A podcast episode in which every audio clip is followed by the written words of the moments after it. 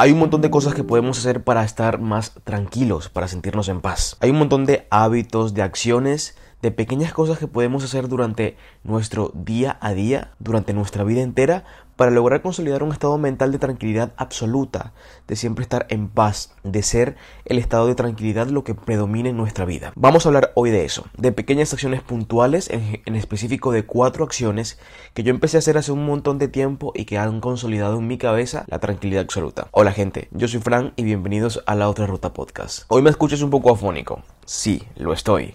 En mi ciudad está empezando el otoño. Bueno, empezó hace unas semanas, pero se está sintiendo ahora mismo el frío. Y cuando hay estos cambios de clima, de temperatura, siempre me pongo suprafónico. Bien sea de verano a invierno, de invierno a verano, de otoño a invierno o en cualquier cambio de estación. Lo extraño es que anteriormente cuando habían estos cambios de estaciones me enfermaba por completo, me daba fiebre, me sentía muy mal, pasaba algunos días en la cama, así que ya no, al menos es un comienzo de que mi cuerpo está asimilando los cambios de estaciones sin tener que, enfermarse, afortunadamente. Y eso que yo soy de las personas que se enferman muy poquito, de hecho, eh, cuando me mudé a Madrid me enfermaba solamente cuando ocurrían cambios de estaciones, pero generalmente me, me enfermo muy poquito, soy de esos que una gripe, y ya está, y cada mucho tiempo. Espero que tú estés cómodo o cómoda escuchándome, bien sea que vayas en el transporte público, a el trabajo o a la universidad, pero hablemos de este tema que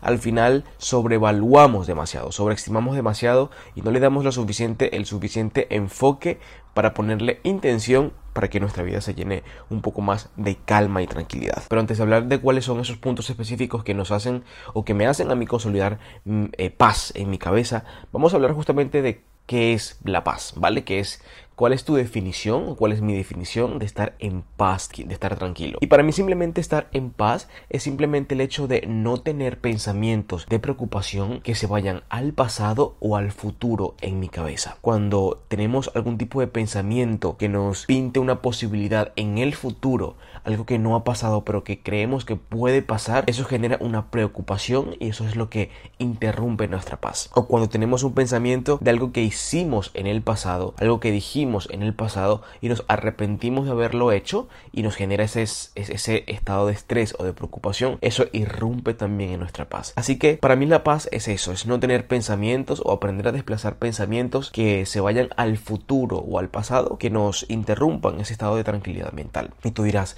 pero ¿cómo vamos a interrumpir este tipo de pensamientos? Hay cosas que no podemos controlar del todo. De hecho, cada persona, cada ser humano tiene como 60.000 pensamientos por día. Así que intentar controlar 60.000 pensamientos por día es una completa locura. Lo que vamos a hacer es tratar de minimizar las acciones que van ancladas a esos pensamientos para que se puedan minimizar por sí solos, ¿vale?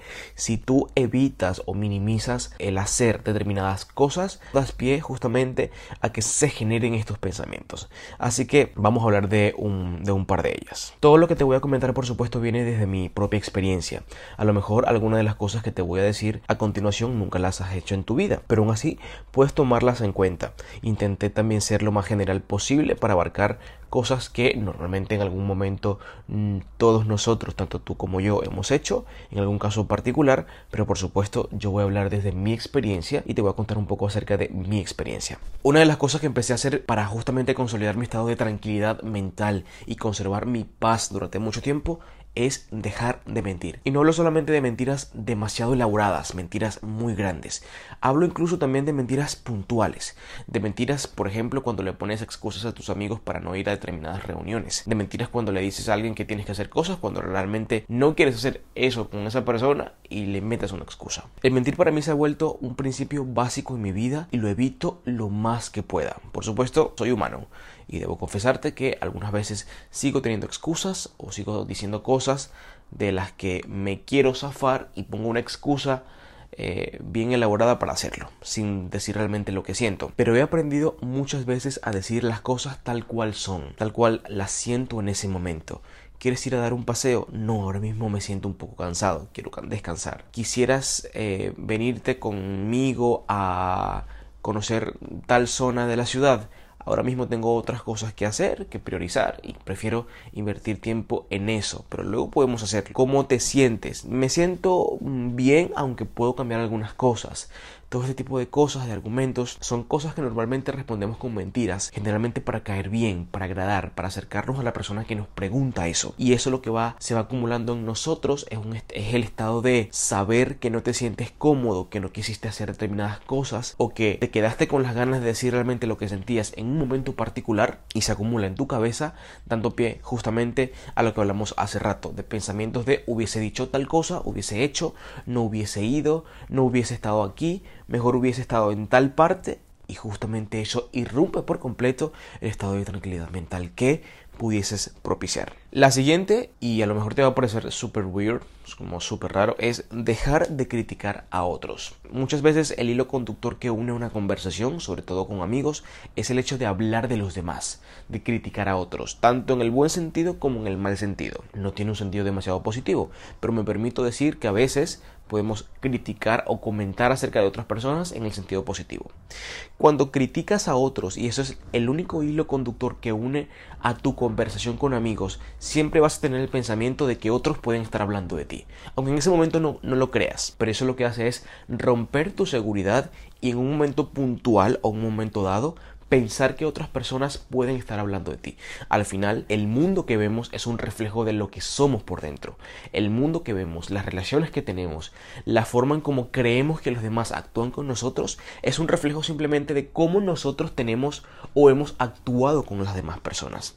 El criticar a los demás lo único que hace es minimizarte con respecto a la energía que emanas en ese momento degradas tu energía para hablar de otras personas. Sales de tu cuerpo en ese momento, sales de tu vida para ocuparte o para o para ver la vida de alguien más y dejas de preocuparte simplemente por lo que tienes tú.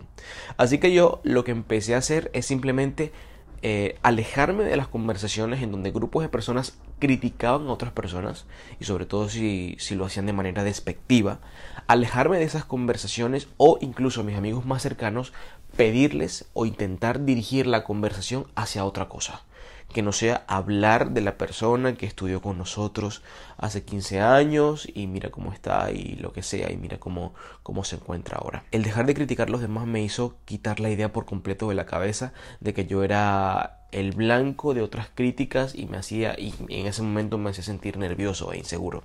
Si por supuesto yo lo hacía, yo podía reflejar en el mundo exterior que los demás también lo hacían para mí. Y eso, aunque fuese algo muy puntual y muy pequeño, me ayudó muchísimo a consolidar mi seguridad, a estar tranquilo, a sentirme en paz y a por supuesto a callar las voces en la cabeza que me decían, hoy pasaste toda la tarde con tus amigos y en vez de hablar de tus cosas y de las de ellos, hablaron de todos los problemas o situaciones de personas que a lo mejor ya no hablas con quien ya no hablas nunca más.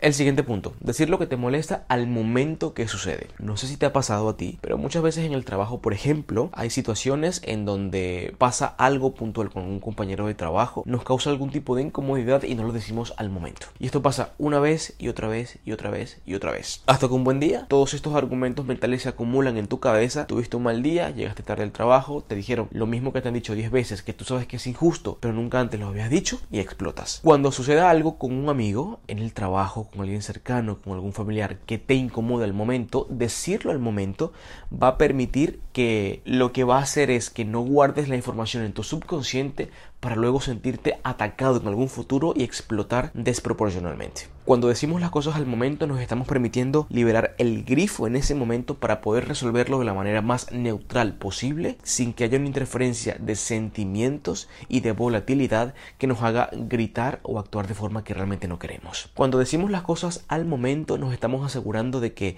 estamos drenando esa información en ese punto específico para no acumularlo a futuro y justamente no arremetir con una persona o con alguien o con personas diferentes en un momento particular porque se mezclan justamente todos los argumentos que no dijiste en su momento con el sentimiento de rabia que puede ocasionarte justamente el tenerlos acumulados durante tanto tiempo. Yo lo que te invito es a justamente si sucede algo en el trabajo, si sucede algo con un amigo, un comentario en una conversación o lo que sea, decirle justamente el momento que lo identificas. No me gustó lo que acabas de decir, no me parece justo lo que me estás pidiendo que haga, no me parece sensato la respuesta que me has dado en este momento, pero drenarlo en ese momento.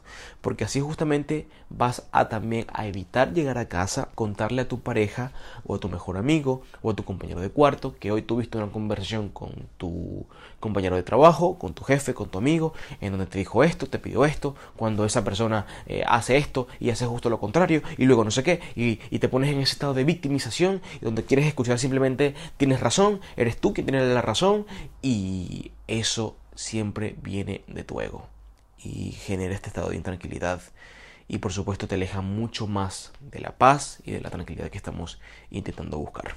Y el último punto y mi favorito y por supuesto el que me cambió la vida por completo es decir que no sin remordimiento, dejar de sentir obligación por decir que sí a las cosas, dejar de sentir obligación a hacer favores, dejar de sentir obligación por tener responsabilidades que tú sabes que no puedes cargar. Eh, ¿Me puedes prestar 100 eh, dólares? No, porque si te los presto ahora mismo me quedo sin el mercado del mes. ¿Puedes acompañarme?